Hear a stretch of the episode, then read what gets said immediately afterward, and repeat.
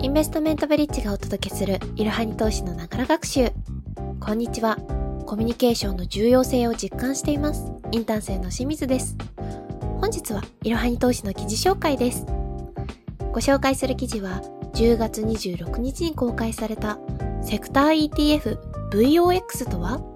株価や構成銘柄、配当利回りなどをわかりやすく解説です。まずは今回の結論3点。1、VOX は米国の通信サービスセクター113銘柄で構成される ETF。2、1年5年リターンで比較すると、セクター ETF では一番悪いパフォーマンスとなっている。3、景気が弱く、金利が低い不況期に変わりやすいため、これからが要注目。VOX はアメリカの資産運用会社であるバンガード社が提供する ETF で、固定回線や携帯電話、光ファイバーネットワークなどを通じて通信サービスを提供する企業で構成されています。株価はここ1年で右肩下がりに推移していますが、今後の投資対象としておすすめなのでしょうか今回は VOX に投資する上で知っておきたい特徴や株価推移、構成銘柄や配当利回りなどについて余すことなく解説していきます。まずは ETF とは何だったかおさらいからいきましょう。ETF とは Exchange Traded Fund の略称であり、日本語では上場投資信託と言います。ETF 自体が数多くの銘柄を含んでいるため、一つの ETF に投資すれば、複数の銘柄に投資した場合と同じ分散効果が得られます。セクター ETF とは、セクターと呼ばれる特定の業種に資金を集中した ETF のことです。それぞれのセクターに指数があるため、その指数をベンチマークとして連動するような運用成果を目指しているものが多いです。BOX は MSCI US インベスタブルマーケットコミュニケーションサービスインデックスに連動するように運用されているインデックス型 ETF です。カタカナとローマ字ばかりでよくわからないですよね。要するに、米国株の中でも通信サービスセクター113銘柄に投資している ETF だと覚えておけば問題ないでしょう。通信サービスセクターでは固定回線や携帯電話、光ファイバーネットワークなどを通じて通信サービスを提供する企業が属しています。BOX の基本情報は次の通りです。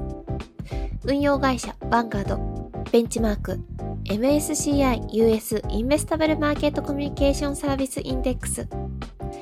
経費率0.1%、銘柄数113、純資産額23億 US ドル、取扱証券会社、IG 証券、SBI 証券、DMM 株など、BOX を運用しているのは大手資産運用会社のバンガード社です。BOX の他にも VIS や VPU などの ETF を運用しています。米国大手の運用会社に運用されているため、経費率が0.1%と比較的低い水準となっています。次に、配当利回り。BOX は四半期に一度配当を出しています。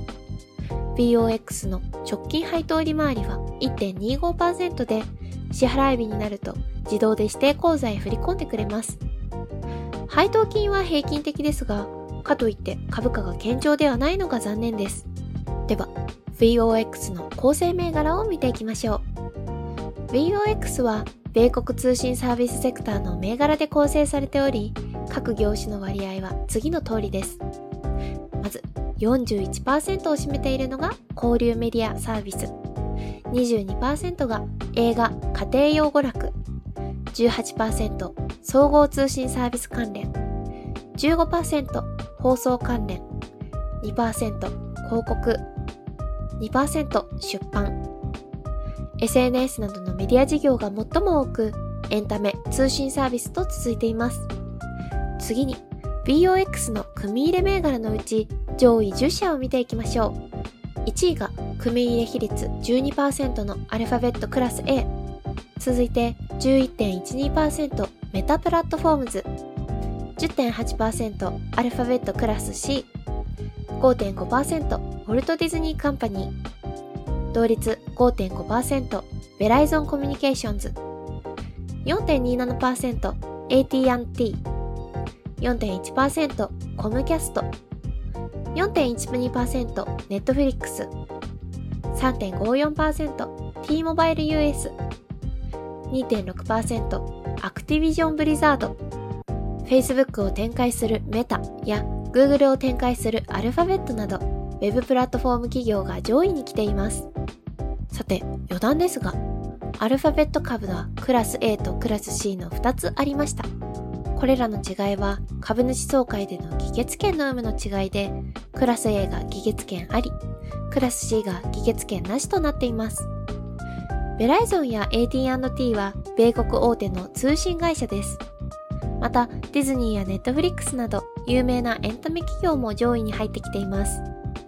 投資比率に注目すると、BOX は113銘柄に投資しているものの、主要銘柄は時価総額の大きい企業が独占しています。以上の上位10銘柄で全体の51.63%を占めています。では、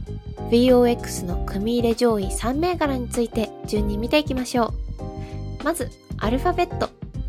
アルファベットは世界最大級のインターネット企業 Google の持ち株会社です。Google の他に自動運転を行う自動車開発企業 Waymo や次世代技術の開発を行う X という企業も子会社に持っています。売上は99%以上を Google が占めており、YouTube などのアプリや Chromebook などのハードウェア、クラウドサービスなど事業内容は多岐にわたっています。売上高、利益はここ10年で毎年20%以上の成長を遂げており、利益率も30%台と高い水準を維持しています。CEO であるサンダー・ピチャイ氏は来日した際、2023年までに日本で最初のデータセンターを開設する予定だと発表しました。これにより日本のユーザーは Google のツールやサービスに迅速かつ確実にアクセスできるようになります。次に、メタプラットフォームズ。メタプラットフォームズは世界最大の SNS である Facebook を運営する企業です。他に Instagram、メッセンジャー、WhatsApp の運営に加え、 Reality Labs 事業ではメタバース関連技術の開発を行っています。売上は90%以上が広告収入であり、営業利益率は30%以上と高い水準を維持しています。しかし、メタバース事業では仮想現実 VR ヘッドセットクエストの販売を中心に売り上げていますが、損失は拡大しています。株価は年初より約60%近い下落を見せており、VOX は10%以上が同社株のため、約6%の下落は同社に起因していると考えられます。Facebook や Instagram は人気もあり、収益性の高いプラットフォームですが、懸念も残ります。2021年にはユーザー数が初めて減少し、若いユーザーは TikTok などの新しいプラットフォームに移行し始めています。メタバース事業の結果が今後の鍵となってくるでしょう。最後に、ウォルト・ディズニー・カンパニー。ウォルト・ディズニーは多角的かつ国際的なエンタメメディア企業でニューヨークダウ30種にも選ばれています。ミッキーマウスやスター・ウォーズなど世界的に有名なキャラクターや映画の著作権を多く保有しています。事業は主にメディアエンタメ部門とパーク・リゾート部門に分かれています。メディアエンタメ部門ではディズニープラス、ESPN、Hulu などのメディアで動画配信を行っています。また、映画制作会社も数多く所有しており、ディズニースタジオ、ピクサー、マーベルスタジオ、ルーカスフィルム、20th Century Studio などが有名です。パークリゾート部門では、同社の世界観を再現したテーマパークなどをいくつも運営しています。動画配信サービスディズニープラスは1.5億人以上のユーザーを有しており、利用者も拡大傾向にあります。利用者に頭打ち感があるネットフリックスとは対照的ですが、料金引き上げを行い、また広告付きプランを導入するとの報道があります。加入者目標は最大で2億6000万人と、ネットフリックス以上の加入者獲得を2024年までに目指しています。では次に、VOX の株価推移を見ていきましょう。右肩上がりで上昇しているように見えなくはないですが、2007年のリーマンショックよりも激しい下落が目立ちます。2022年からの利上げが大きな原因ではありますが、組入れ比率の大きいメタプラットフォームが年初から下落していることも要因の一つだと考えられます。ネットフリックスも会員の頭打ちを感じさせる決算内容から大きく下落しています。続いて、米国経済や株価の見通しについて見ていきましょう。新型コロナウイルス感染拡大後、米国では歴史的な金融緩和によりインフレが進行しました。これを受けて FOMC では急ペースな利上げが決定されています。2022年では年初より米国市場では株価の下落が続いています。2022年9月末時点の CPI は予想を上回り40年ぶりの高水準となりました。インフレはピークアウトの兆しと考える人も増えてきましたが、金利上昇は2022年末まで続くとの見方が強いです。日本では米国の利上げに伴う急激な円安も進行しており、米国株が割高になっている点に注意が必要です。投資をするかしないかはそれぞれの判断となりますが、VOX がさらに上昇を続けると考えるならば買い時かもしれません。逆にもっと値下がりすると思うのであれば、IG 証券の CFD 取引を活用して、売りポジションから入って利益を狙うこともできます。では次に、VOX に投資する場合のメリット、デメリットなど特徴を見ていきましょう。1、本当は下落に強いセクター。2、分散投資ができる。3、少額投資はできない。それぞれ順に見ていきましょう。まず特徴1。本当は下落に強いセクター。チャートで見てみると VOX の株価は著しく下落していますが、本来通信サービスセクターは不況に強いセクターなのです。ではここで各セクター ETF の最大下落率を見てみましょう。最大下落率が低いものから順に、生活必需品29.37%、ヘルスケア35.10%、公益事業38.13%、通信サービス48.81%、情報技術50.58%、一般消費財57.11%、素材58.18%、資本財58.20%、エネルギー68.17%、不動産68.30%、金融74.04%最大下落率を比較するとセクター ETF の中で VOX はそこそこの下落体制があることがわかります。しかし代表的な指数に連動する ETF と比較すると見劣りしてしまいます。インデックス投資先として人気の S&P500 に投資できるヴァンガード S&P500ETF VOO と VOX を比較しました。ここでは2011年に100ドルを両 ETF に投資して分配金は再投資をするという設定で比較しています。詳しい比較内容は本記事をご覧ください。リーマンショック以降のリスクやリターンを比較していますが、VOO があらゆる面で秀でています。このことから現在ではリーマンショックの時ほどの下落体制があるわけではないことがわかります。やはりメタプラットフォームやネットフリックスの不調が原因なのでしょうか？それもありますが、通信サービスセクターの企業の事業多角化も一因と言えます。メタバースや AI などの次世代技術の事業に投資する企業が増えれば、その分リスクは高くなっていきます。他のセクター ETF と1年5年リターンを比較したものを見てみると、1年平均リターンでもダントツでマイナスとなっています。これだけを見れば誰も投資しようとは思いませんよね。しかし、PER を見てみると S&P500 に比べて投資家の期待が低いことがわかります。セクターごとに適正 PER は異なりますが、通信サービスセクターにおいては少し売られすぎのような気がします。次に、セクターローテーションにおける通信サービスセクターの立ち位置を確認してみましょう。通信サービスセクターは景気が弱く金利が低い不況期に変わりやすいものです。米国市場においては S&P500 は年初より20%近く下落。ナスダックでは30%近く下落しました。ここから不況期に入るとすれば、通信サービスセクターが変わりやすいフェーズとなるでしょう。株式市場全体の動向からどういった局面に入っているのか認識するのも大事となってきます。特徴2、分散投資ができる。VOX 一つに投資するだけで113銘柄に投資できるのが大きなメリットです。投資をする上で大事なことは分散投資を行いリスクを最小限に抑えることです。ただ、分散されているとは言っても、同一セクター内で分散がされているという点には注意が必要です。VOX は構成割合上位10社が全体の51.63%を占めているため、いくら分散されていても上位企業の値動きに翻弄されるでしょう。そのため、さらに分散投資したい方は、通信サービスセクターと相関関係の低いセクターにも投資をするなど工夫も必要です。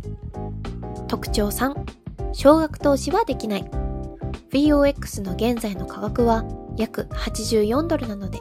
日本円だと約1万2000円が必要です。米国株は1株単位で投資できるのが魅力ですが、投資初心者や学生の方にとっていきなり1万2000円を投資するのは勇気がいりますよね。そのため、少額投資をしたい方は投資信託を利用するのがおすすめです。米国株に投資できるものとして S&P500 に投資できる投資信託である EMAXIS SLIM S&P500 などへの投資から始めるのが良いでしょう。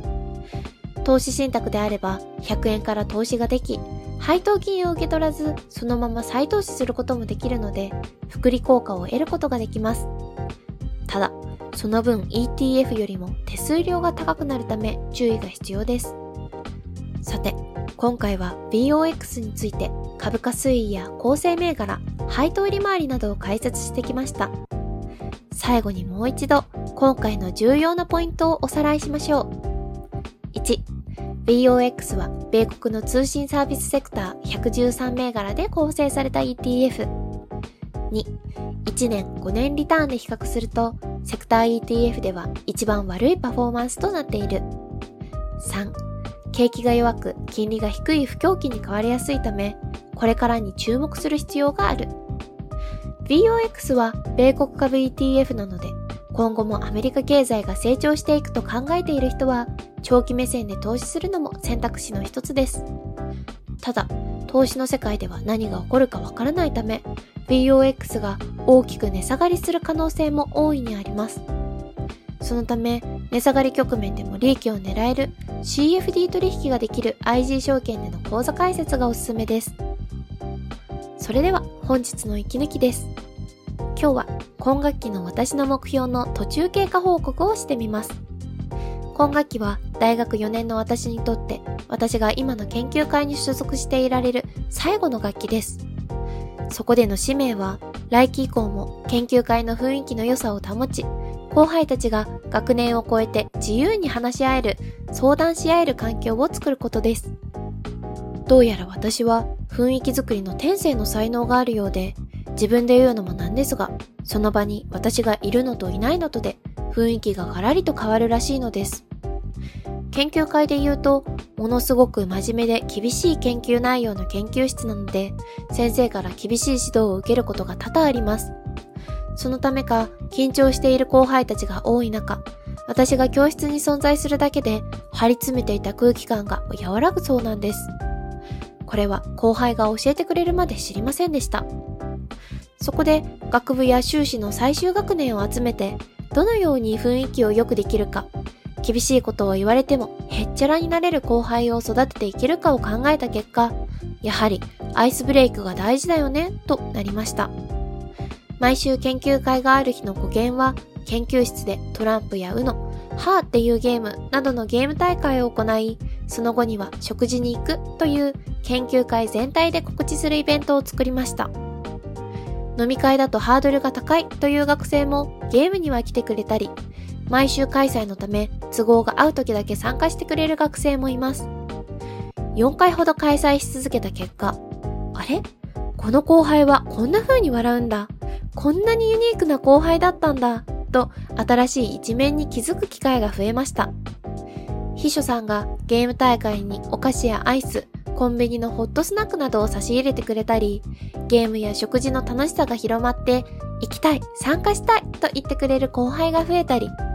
そもそも研究室を使うことのハードルが低くなり、多くの学生が来てくれるようになったりと大きな変化です。このような雰囲気を作ることで、研究の進捗を気軽に共有できたり、